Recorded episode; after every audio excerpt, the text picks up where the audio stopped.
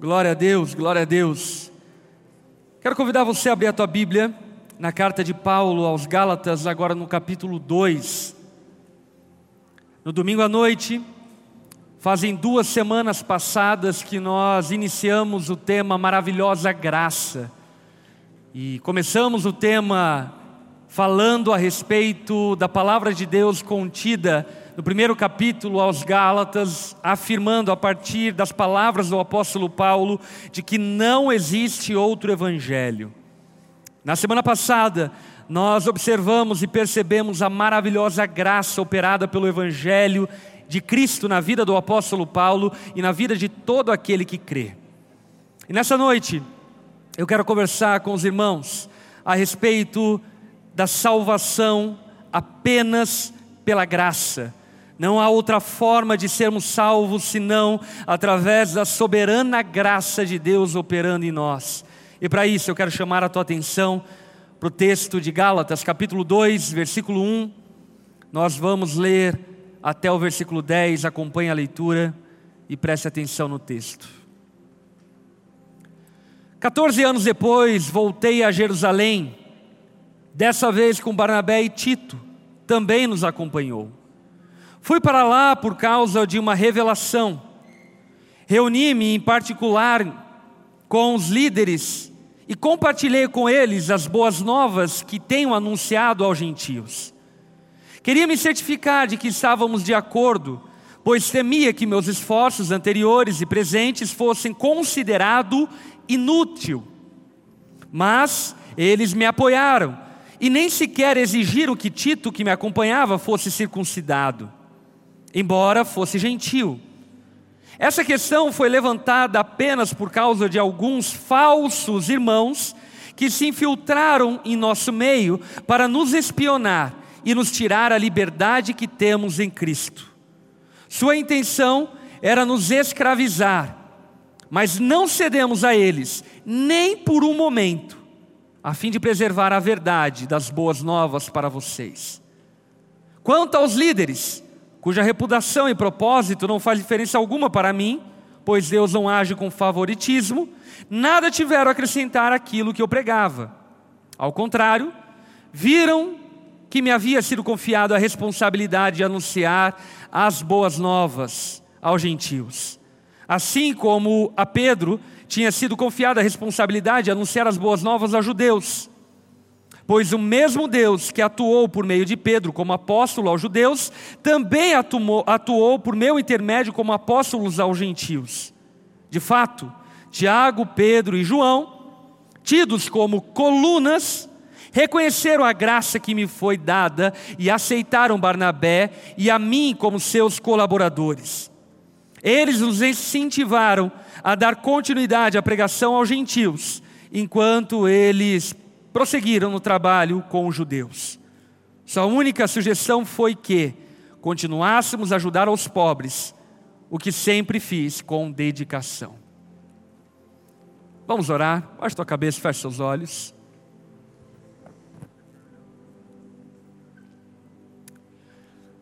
Pai de amor, Pai bondoso, gracioso e misericordioso, nós te agradecemos, Pai, porque você é o Criador, sustentador de todas as coisas. E teu amor tem sido revelado e demonstrado a nós ao longo de toda a história da humanidade. E nos últimos tempos, revelou-nos a sua graça, amor, por meio do seu Filho, Jesus Cristo, o Verbo encarnado, Deus que se fez homem. Nós te amamos, Pai, e queremos conhecer mais do teu coração, mais dos teus pensamentos, para que vivamos em retidão, justiça e integridade diante do Senhor. Jesus, nós honramos a Ti e declaramos que não há outro nome senão um Teu acima de todos os nomes. Seja exaltado, glorificado, Jesus, bendito és tu. Espírito Santo, te agradecemos por estar aqui nessa noite, nos consolando, nos guiando em toda a verdade, para que não nos esquivemos, nos desviemos dos seus caminhos, mas que sigamos em retidão e justiça diante do Senhor. Espírito Santo, fala aos nossos corações, dá-nos entendimento, clareza, discernimento de tudo aquilo que vamos ouvir, para que o Seu nome seja glorificado e nós, nessa noite, sejamos edificados para a glória do Senhor. Obrigado por Sua bondade e graça.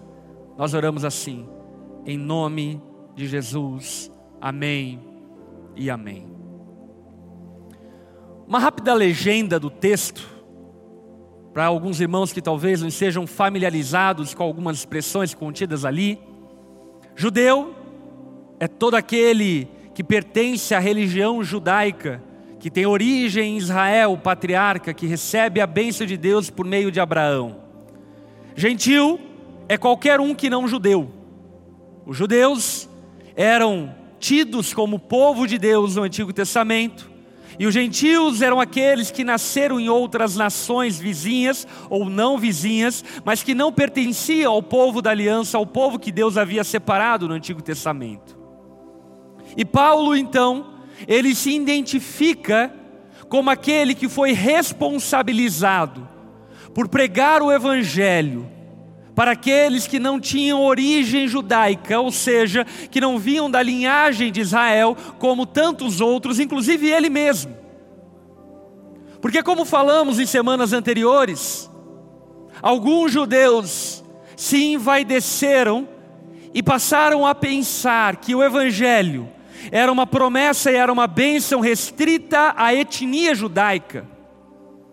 Mas o que o Novo Testamento nos revela, de maneira muito evidente e clara, é que as boas novas de Deus é para todo aquele que crê.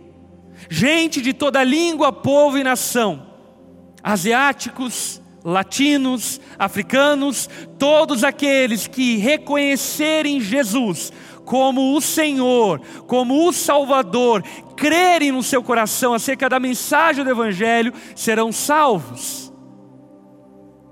E essa foi a missão dada por Jesus aos seus apóstolos. Jesus diz aos seus apóstolos: vão por todo mundo, preguem o Evangelho a toda criatura. Vão por todas as nações e façam discípulos. Jesus havia encorajado seus apóstolos a cumprirem a missão da proclamação do Evangelho a todas as nações. Entretanto, parece que alguns desses eram muito duros, e talvez até de certa forma um tanto quanto nacionalistas e bairristas. E por esse motivo, não compartilharam em larga escala o evangelho com os gentios, a mensagem da salvação aos gentios. Deus então chama o apóstolo Paulo como alguém chamado fora de tempo. Discipula o apóstolo Paulo e o prepara para que, como os outros apóstolos, então pregasse o evangelho aos gentios. O apóstolo Paulo entende a mensagem do evangelho tem revelação da mensagem do Evangelho, então começa a pregar o Evangelho destemidamente por onde ele era enviado pelo Senhor e onde Deus dava discernimento para que ele fosse. No final do capítulo 1, nós lemos, estudamos e vimos que o apóstolo Paulo, logo depois de ser alcançado por Cristo no caminho de Damasco, ele faz sucessivas viagens para alguns lugares. Ele vai para a Arábia, depois ele volta para Damasco, depois então ele vai para Jerusalém, depois ele vai para Cilícia. E agora, aqui no capítulo 2, depois de 14 anos, o apóstolo Paulo então volta para Jerusalém para tratar de um assunto extremamente precioso: o Evangelho da graça de Deus. O apóstolo Paulo vai para Jerusalém não para pedir autorização para os apóstolos que lá estavam e lideravam a igreja, para anunciar as boas novas, mas ele vai para Jerusalém para bater as mensagens que ele proclamava e os apóstolos proclamavam, para que batendo elas eles pudessem entender e perceber que de fato o apóstolo Paulo era um apóstolo com A maiúsculo, alguém que, ainda que não tenha andado com Jesus encarnado durante três anos, recebeu revelação da boa nova de Deus para pregar ao aos gentios. Paulo, nessa ocasião, ele vai para Jerusalém com duas pessoas. Primeiro, um amigo dele, judeu, chamado Barnabé, alguém que tinha credibilidade na igreja. E por segundo, Paulo leva um discípulo amado, um verdadeiro filho na fé, como ele mesmo se refere na carta a Tito. Ele leva Tito, que era de gentil nascimento, ou seja, não vinha da linhagem de Israel, não tinha as promessas como povo.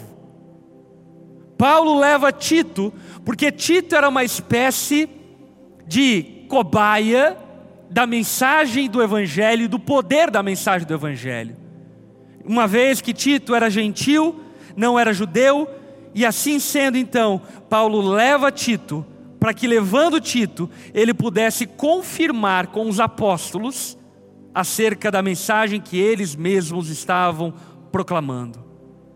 Paulo deixa muito evidente e claro, no verso 2, a sua intenção de ir para Jerusalém, dizendo: Eu fui para lá por causa de uma revelação. Reuni-me em particular com os líderes e compartilhei com eles as boas novas que eu tenho anunciado aos gentios. Queria me certificar de que estávamos de acordo, pois temia que meus esforços anteriores e presentes fossem considerados inúteis.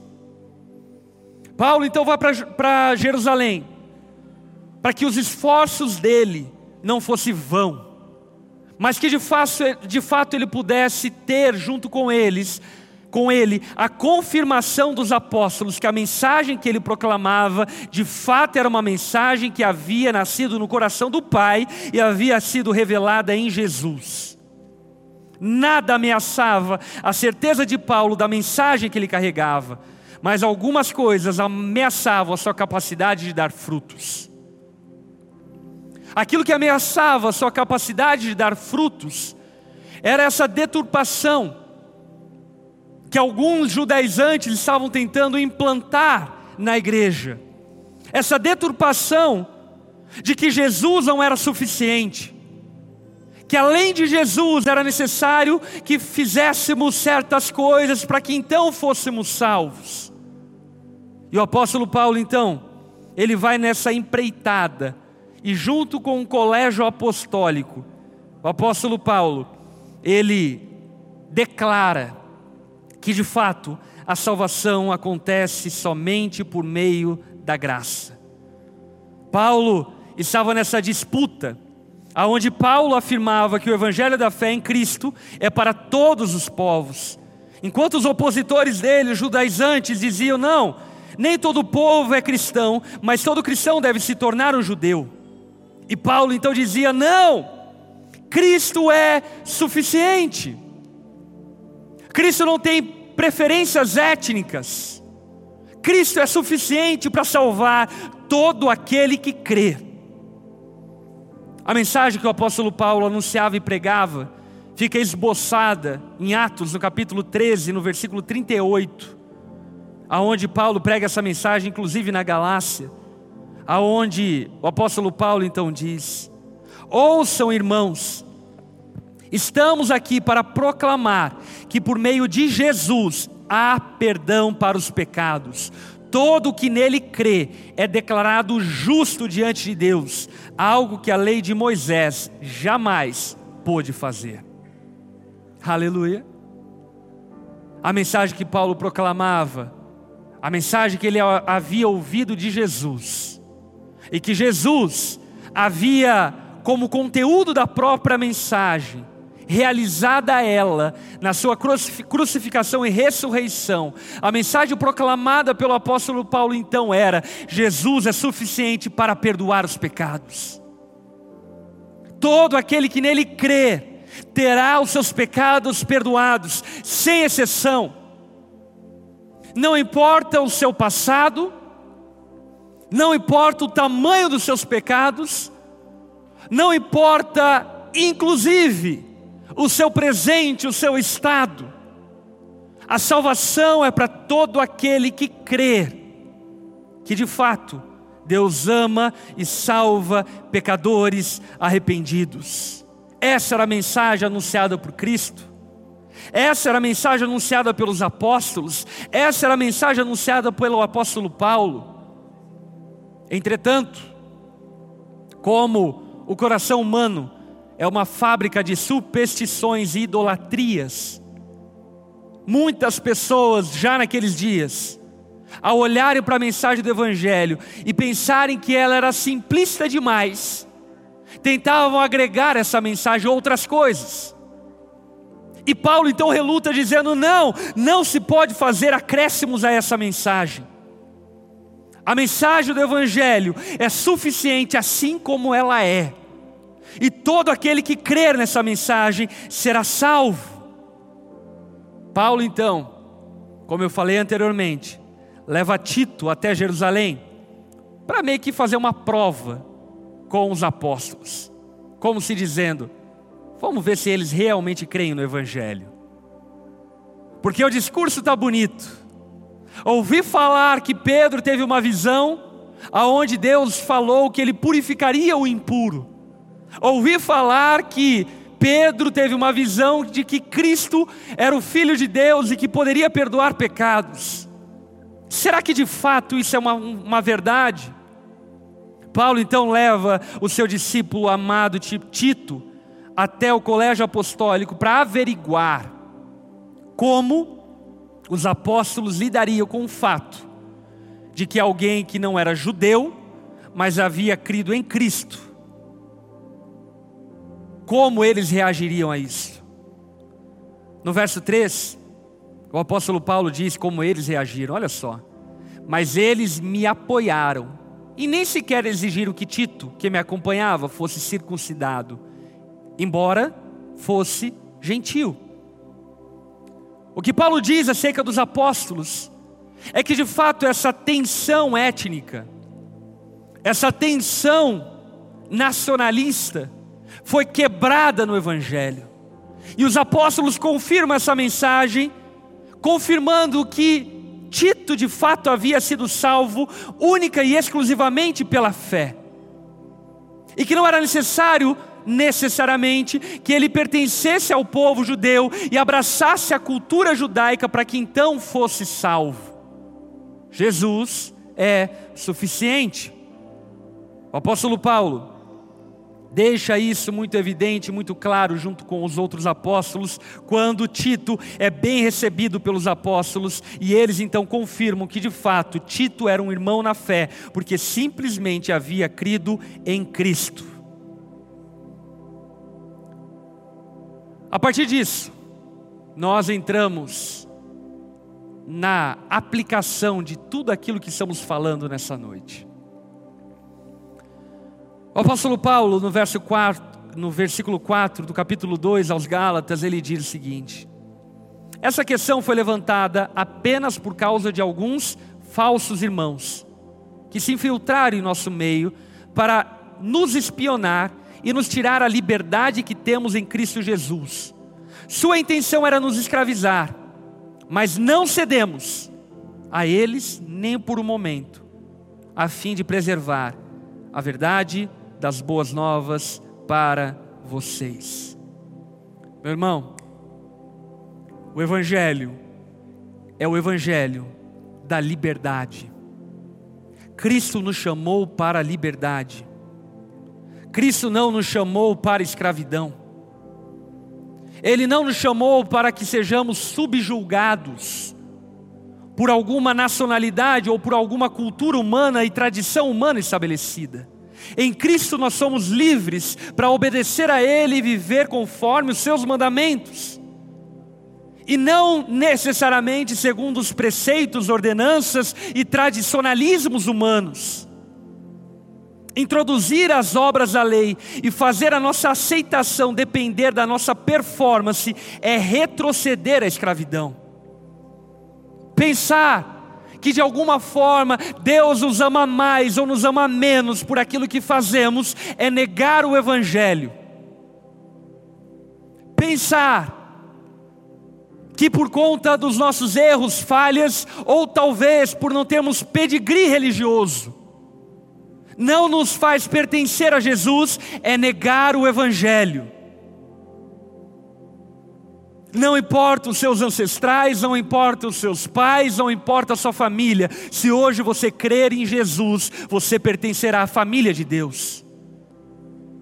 Não importa a sua cultura, não importa a sua etnia, não importa de onde você veio. Se você crer em Jesus, ainda hoje você será salvo. Jesus, ele chama a todos para a liberdade. E é curioso nós entendermos isso, porque aquilo que o apóstolo Paulo fala, que aqueles judaizantes estavam tentando fazer, era escravizá-los e roubar a liberdade que a fé propõe. Se Cristo nos libertar, verdadeiramente seremos livres. Aleluia. As únicas pessoas verdadeiramente livres são aquelas que são escravos de Cristo Jesus são aquelas que pertencem a Cristo. Em Cristo nós somos verdadeiramente livres e os judaizantes estavam tentando escravizar essa liberdade, tornando o Evangelho de Cristo um fardo religioso e não uma boa nova de grande alegria, alegria para a salvação de todo aquele que crê. A partir disso, nós chegamos a algumas conclusões. Primeiro, o Evangelho nos liberta culturalmente. O Evangelho leva-nos à liberdade cultural. Os moralistas estabeleceram regras e normas cada vez mais restritas para serem aceitos por Deus. A sua salvação dependia de regras, quanto mais claras, melhor. Eles eram aqueles que viviam de não pode isso, pode aquilo, não pode aquilo outro, pode ir, vai, não vai. É pecado jogar futebol? Não é. É pecado assistir televisão? Não é. No cinema é pecado, é pecado beber, é pecado ouvir tal música, é pecado música secular. Esse era o pensamento dos judaizantes. E o que o apóstolo Paulo diz é para a liberdade que Cristo nos chamou. Que você está falando, pastor, que pode tudo? Obviamente que não. Tudo me é lícito, mas em tudo me convém. Mas certamente que um catálogo de regras não podem nos colocar em posição de aceitação diante de Deus. A salvação, quando operada em nós, de fato ela nos transforma de dentro para fora. Quantos aqui já experimentaram isso? Ninguém precisou dizer para mim que eu deveria parar de fazer tal coisa ou começar a fazer tal outra coisa. Cristo me transformou de dentro para fora. A justiça dele me transformou de dentro para fora. Eu não precisei me submeter a uma religião legalista que roubava a minha liberdade, me adaptando a uma cultura que nada tem a ver com a palavra de Deus, mas tem a ver apenas com a cultura de homens. Que inclusive tem seu valor mas que certamente não tem poder para salvar. Os judaizantes não se contentavam com o mandamento, por exemplo, ame a Deus acima de todas as coisas e ame ao próximo como a si mesmo. Eles queriam das máximas minúcias possíveis esses mandamentos, porque eles realmente pensavam que eles poderiam ser salvos apenas a partir da certificação das suas boas obras e não através da graça de Deus. O Evangelho nos liberta culturalmente nos liberta dessas tradições estabelecidas por homens, que nada tem a ver com o Evangelho de Cristo, que não tem poder para salvar por si só. O Evangelho leva-nos à liberdade emocional. Jesus, dizendo aos judeus, dizia: Vinde a mim, todos vocês que estão cansados e sobrecarregados, e eu vos aliviarei, eu lhes darei alívio. O Evangelho é um alívio para as emoções, é um alívio para as emoções, porque o Evangelho nos liberta dessa prisão emocional que vivemos a partir de uma consciência de condenação. Porque em Jesus nós sabemos que já não há mais condenação para aqueles que estão nele. E portanto não somos mais escravos emocionalmente. É muito importante que a essa altura do campeonato entendamos de maneira breve, mas importante citar, os três níveis de leis estabelecidas por Deus no Antigo Testamento. No Antigo Testamento havia um nível de lei chamada lei moral, que diz respeito àquilo que é certo e àquilo que é errado. Existia um outro nível de lei chamado lei cerimonial, que nada mais era do que figura e sombra daquilo que Cristo cumpriria na cruz. E o terceiro nível de lei, a lei civil, que dizia respeito ao fato de que o povo vivia dentro de uma teocracia, Deus governava o povo e, portanto, Deus precisava legislar sobre o povo que ele governava. Agora, o que nos chama a atenção é que a religião, ela perpetua leis morais ou melhor, ela perpetua leis cerimoniais, colocando em nós a falsa impressão de que se não cumprirmos certos rituais, nós não teremos a salvação. Atribuindo poder para salvar em coisas que não têm poder para salvar. Devemos os batizar, amém? Mas o ritual do batismo não salva ninguém. Quem salva é Jesus por meio do Evangelho. Devemos pertencer a uma igreja, mas frequentar uma igreja não salva ninguém. Quem salva é Jesus Cristo por meio do Evangelho. Devemos ler a palavra, orar todos os dias, devemos buscar ao Senhor, mas uma vida devocional não salva ninguém. Quem salva é Jesus por meio do Evangelho. E essa é a boa nova, de que Jesus é suficiente para nos salvar.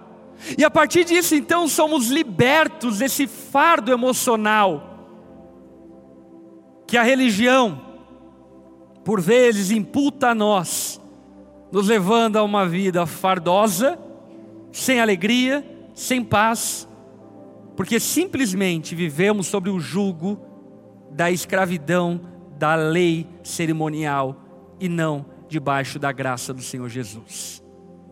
Hebreus capítulo 9, versículo 9, confirma isso quando o escritor aos Hebreus diz: essa é uma ilustração que aponta para o tempo presente pois a oferta e os sacrifícios que os sacerdotes apresentam não podem criar no adorador uma consciência totalmente limpa. Tratava-se apenas de alimentos e bebidas e várias cerimônias de purificação, eram regras, eram regras externas, válidas apenas até que se estabelecesse um sistema melhor. Qual é o sistema melhor? Jesus Cristo crucificado. Ofertas, cerimônias, rituais não salvam homens tudo isso apontava para quem salvaria o pecador, Jesus. Jesus é a oferta que o sumo sacerdote entregou, entregava, prefigurando aquilo que Jesus fez à cruz. Jesus é a porção da nossa provisão. Jesus é suficiente para nos salvar.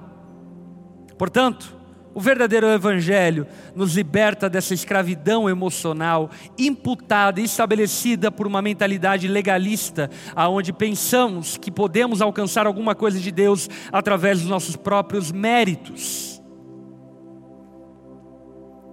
Os cristãos devem preservar a lei moral de Deus. Os cristãos não podem mentir, amém? Não podem roubar, não podem ofender, não podem adulterar,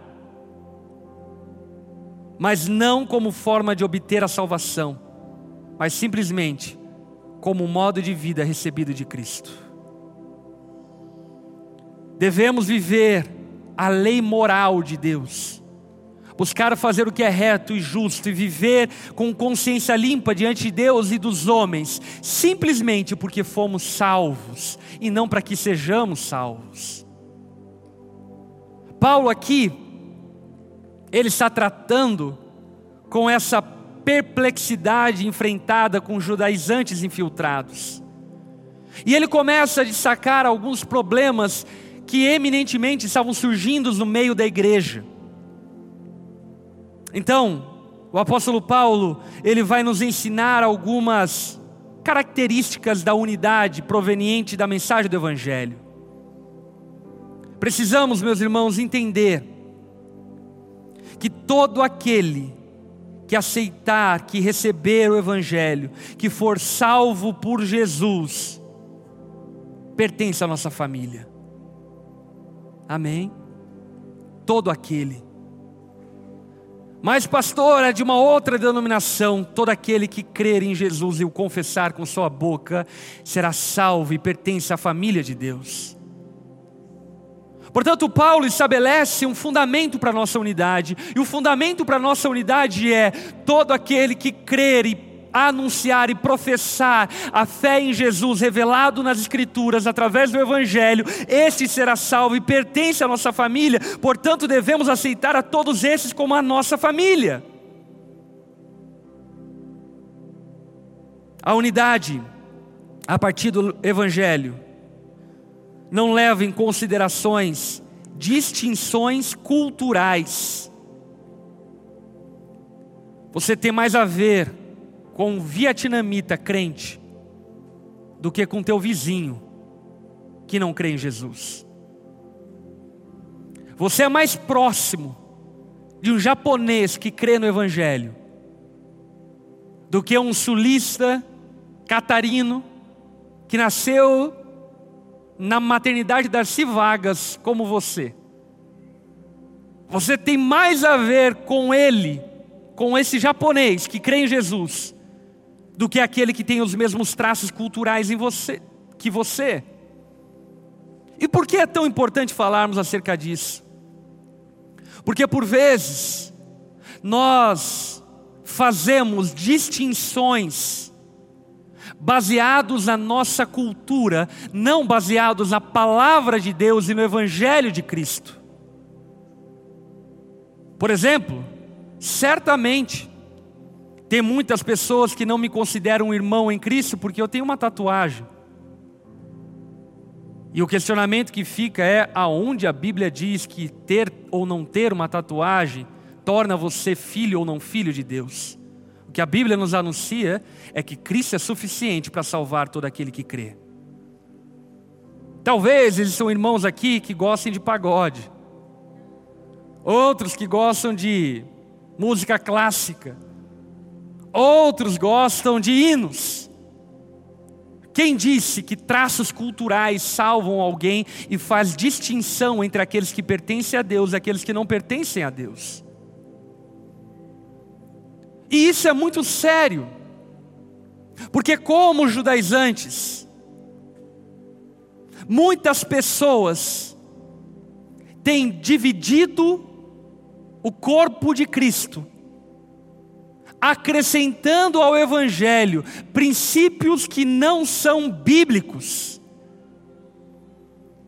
Pois eu já vi um irmão de uma outra congregação, de uma outra igreja, que crê em Jesus, professa uma fé bíblica, dizer para mim: eu prefiro o meu filho no crack do que frequentando a onda dura.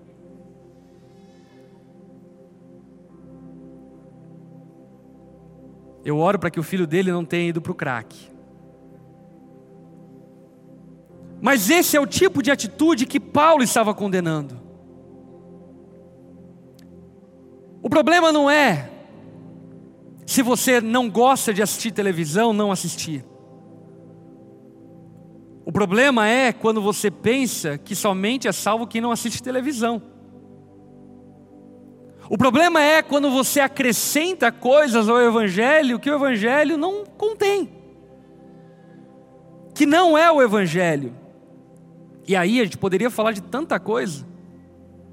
Por exemplo, talvez para alguns mais informados e mais debatedores de internet, acerca dos princípios reguladores do culto.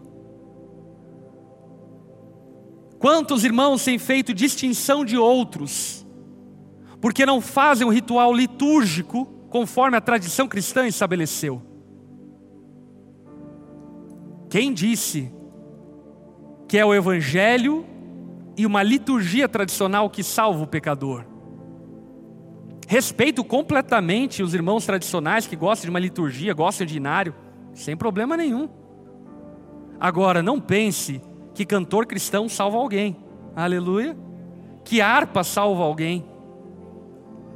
Não pense que igreja branca, preta, amarela, azul, vermelha, igreja com luz apagada, acesa, com telão, sem telão, com instrumento ou sem instrumento, salva alguém, porque quem salva é Jesus Cristo. É Ele que salva pecadores. Não pense que falar em língua salva alguém. Não pense que é isso que é poder de Deus para salvação. Não pense que o modo de vestir pode salvar alguém. O Evangelho é o anúncio, é a notícia de que Deus ama e salva pecadores arrependidos. Portanto, não devemos acrescentar absolutamente nada a essa verdade. Jesus salva pecadores arrependidos. E esse Jesus que salva é o mesmo que transforma. Portanto, meus irmãos, não devemos, de forma alguma, nos entregarmos a essas facções, a essas divisões denominacionais que tanto causaram mal à história do cristianismo. Devemos abraçar como irmão todo aquele que professa uma fé bíblica do Evangelho de Jesus. Amém? É necessário também que reconheçamos que existem diferentes chamados. Isso é uma coisa muito importante. Nesse texto que nós lemos, o apóstolo Paulo e o apóstolo Pedro chegam à conclusão de que ele, Pedro e os apóstolos haviam sido chamados para pregarem aos judeus, enquanto ele, apóstolo Paulo, havia sido chamado para pregar aos gentios. A pergunta que eu faço a você é: quem é melhor que quem? Ninguém. Mas eles têm chamados diferentes. Tem irmãos aqui no nosso meio que foram chamados para o ministério pastoral, glória a Deus por isso. Mas pastores não são superiores aos outros filhos de Deus. Glória a Deus para aqueles que foram chamados para ser empresários. Glória a Deus por aqueles que foram chamados para trabalharem numa linha de produção ou para limparem a casa de alguém. Glória a Deus por isso. É necessário que entendamos essa diversidade na igreja de Cristo e compreendamos que Deus tem diferentes chamados para todos nós, entretanto, Ele tem chamado para todos nós. E devemos honrar esses chamados recebidos de Deus. Portanto, tome cuidado, para não pensar, porque você ministra no louvor, você é mais espiritual do que a congregação. Ou porque alguém não lidera na igreja, não é tão crente quanto você que lidera. Ou porque você fica fora do culto, cuidando do estacionamento, você é um Marte na fé. E porque outras pessoas não fazem isso, então elas não são dignas que façamos aquilo que Deus nos confiou com alegria, entendamos a multiplicidade dos chamados de Deus e simplesmente honremos a Deus com aquilo que Ele nos confiou. Paulo e o apóstolo Pedro chegam a essa conclusão. De fato, Paulo, a mensagem que nós proclamamos é a mesma. Não precisa circuncidar Tito. Tito creu no Evangelho. Tito creu em Jesus. E é pela graça de Jesus que Tito foi salvo. De fato, Paulo, temos ministérios diferentes. Que Deus abençoe você no seu ministério. E que você também nos abençoe no nosso ministério. Que honremos ao Senhor com aquilo que Ele nos confiou, simplesmente sirvamos ao Senhor com aquilo que Ele nos deu. É interessante uma última observação feita pelo, pelo Paulo no versículo 10, quando ele diz: a única sugestão do apóstolo Pedro foi que continuássemos a ajudar os pobres, o que sempre fiz com dedicação. O apóstolo Pedro fala isso porque o apóstolo Paulo fazia parte de diversas empreitadas aonde ele levantava recursos entre os gentios que eram mais abastados para suprir os da Judéia que eram em grande parte judeus. Então Pedro fala: Paulo, só não esquece dos pobres da Judéia. O que que Pedro estava falando para Paulo? Obviamente, ele estava falando sobre a justiça social que deve ser praticada na igreja. Devemos amar e cuidar dos nossos irmãos ao ponto que, se tivermos condição e vemos algum irmão passando necessidade e não darmos a ele ajuda e socorro, nós estamos negando a nossa fé. Mas o que Pedro estava querendo salientar não é apenas esse aspecto da justiça social, mas é esse aspecto da unidade. Pedro está dizendo: Paulo, você vai para os gentios, a gente fica em Jerusalém, mas a gente continua sendo um. Eu conto com a tua ajuda, e conte com a minha ajuda, porque em Jesus nós somos uma família, em Jesus pertencemos ao mesmo Pai, em Jesus fomos chamados filhos de Deus. Portanto, devemos estender, abraçar, pessoas, irmãos na fé, que não fazem parte da nossa igreja local. Certamente devemos socorrer aqueles que fazem parte da nossa igreja local, mas não devemos fazer distinção em relação a isso. E que coisa feia quem faz esse tipo de distinção. Porque esses que fazem esse tipo de distinção, na verdade o que estão fazendo e não estão percebendo é corrompendo a mensagem do Evangelho. Devemos compreender que o Evangelho, ele nos uniu, nos libertou e nos chamou para a liberdade emocional, cultural, nos uniu uns com os outros e nos fez família de Deus. Amém. Agora, por fim, será que essa unidade não tem limite? Será que devemos, enfim, abraçar todos aqueles que dizem que creem em Jesus? Será que devemos abraçar todo tipo de bobagem dita em nome de Deus? A resposta de Paulo é certamente não. Não é aquele que diz que crê em Jesus que crê em Jesus. Aquele que crê em Jesus é aquele que crê conforme a palavra de Deus. Portanto, aquilo que nos separa não é as nossas diferenças culturais. Amém? Aquilo que nos separa, aquilo que separa joio e trigo, é a nossa natureza. É em quem cremos e a partir do que cremos. Portanto, Paulo fala que aqueles judaizantes eram falsos irmãos. Por que eram falsos irmãos? Porque não criam na palavra de Deus. E com estes, Paulo não tinha unidade. Paulo tinha maior tolerância com aqueles pouco instruídos, com pessoas fracas na fé, ao ponto de, por exemplo, na própria carta aos Gálatas, Paulo dizer o seguinte: olha, se tem um irmão que acha que é problemático comer certos tipos de alimento, não coma, por amor a ele. Agora, nunca pense que comer ou deixar de comer certos tipos de alimentos salva ou deixa de salvar alguém. Você faz isso pela fraqueza dele. E não por causa que você crê verdadeiramente que existe alguma outra coisa acrescentada ao Evangelho que possa nos salvar. Portanto, preste atenção. Podemos errar em dividir o que Deus uniu mas nós também podemos errar tentando unir aquilo que Deus dividiu.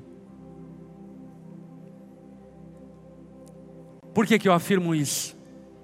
Porque tem muitos irmãos em rede social e assim por diante, querendo ser pacifista, querendo juntar fé opostas, antagônicas uma a outra e colocar tudo num bolo ecumênico.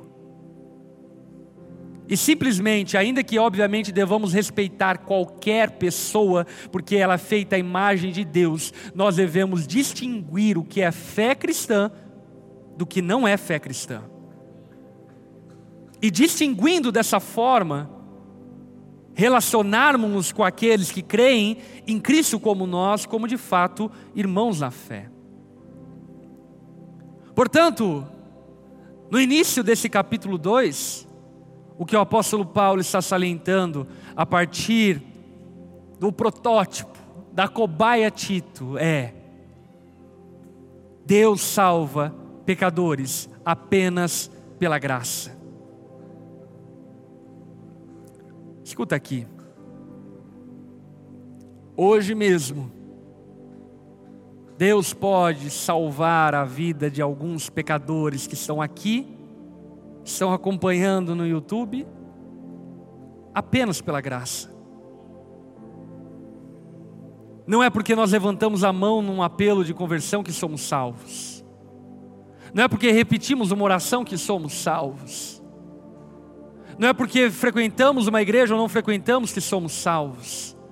Somos salvos apenas pela graça de Jesus e quando essa salvação nos alcança, somos transformados.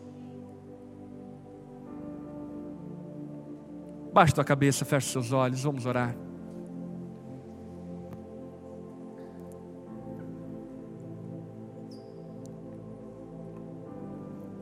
Jesus,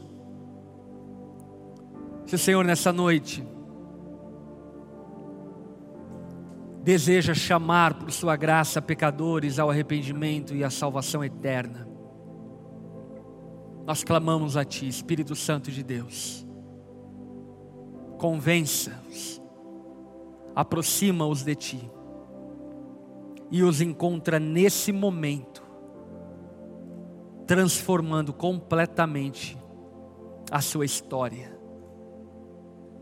Ao crerem e saberem que você, Jesus, é suficiente para que sejamos salvos.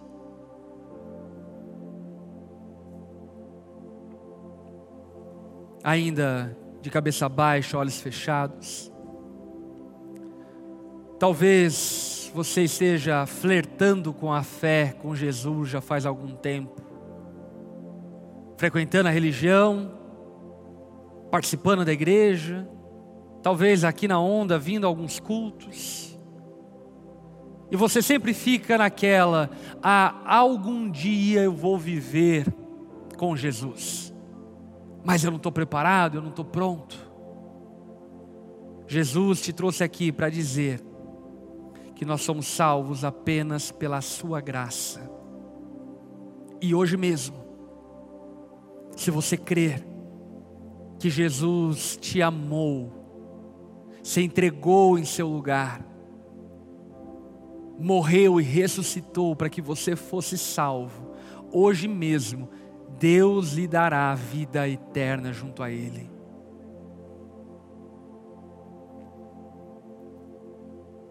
Se você quer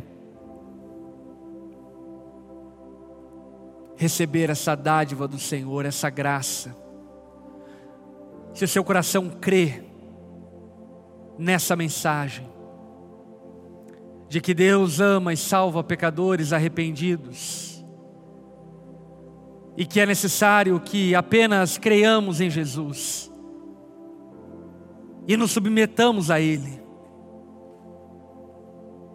Se você crê que Jesus pode te salvar, transformar a tua vida, eu quero convidar você a se render a Jesus nessa noite. Se você não tem caminhado com Ele nessa noite, você quer dedicar a sua vida a Jesus no seu lugar, de cabeça baixa, olhos fechados, eu quero convidar a repetir comigo essa oração, manifestando a sua fé e confessando a sua fé em Jesus. Diga assim a Ele: Senhor Jesus, eu reconheço que sou pecador, eu reconheço que estou afastado de Ti e eu não consigo me aproximar de você. sou escravo do pecado, escravo das minhas emoções, mas eu creio, Jesus, que você pode me libertar hoje. E por isso, Jesus, eu me rendo completamente a Ti, reconhecendo que Tu és o único,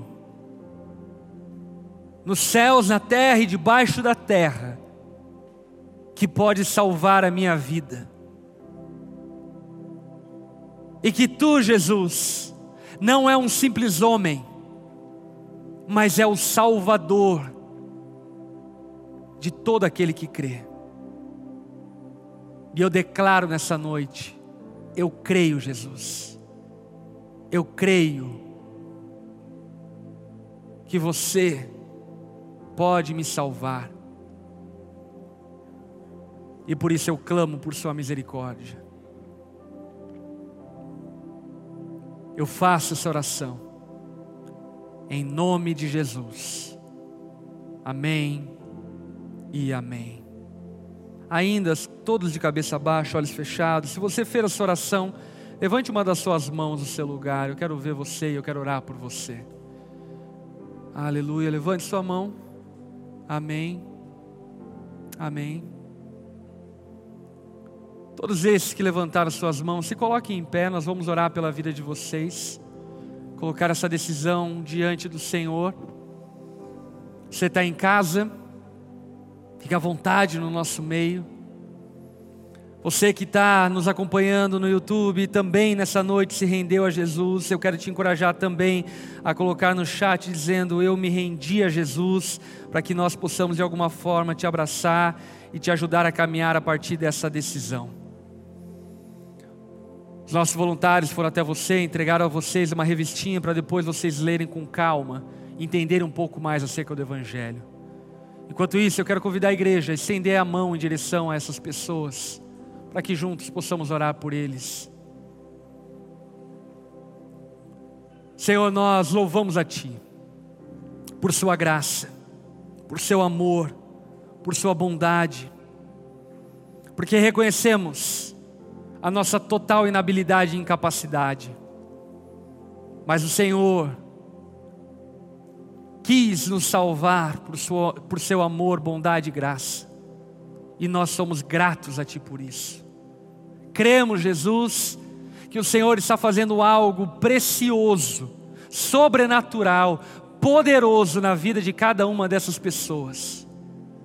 E nós clamamos a Ti, Pai, que essa fé que foi plantada no coração deles possa germinar e dar o fruto no tempo devido. Nós os alegramos e os abençoamos, em nome de Jesus. Amém e amém. Aleluia. Você pode dar uma salva de palmas a Jesus. Glória a Deus. Pode ser mais forte, pode ser mais alto.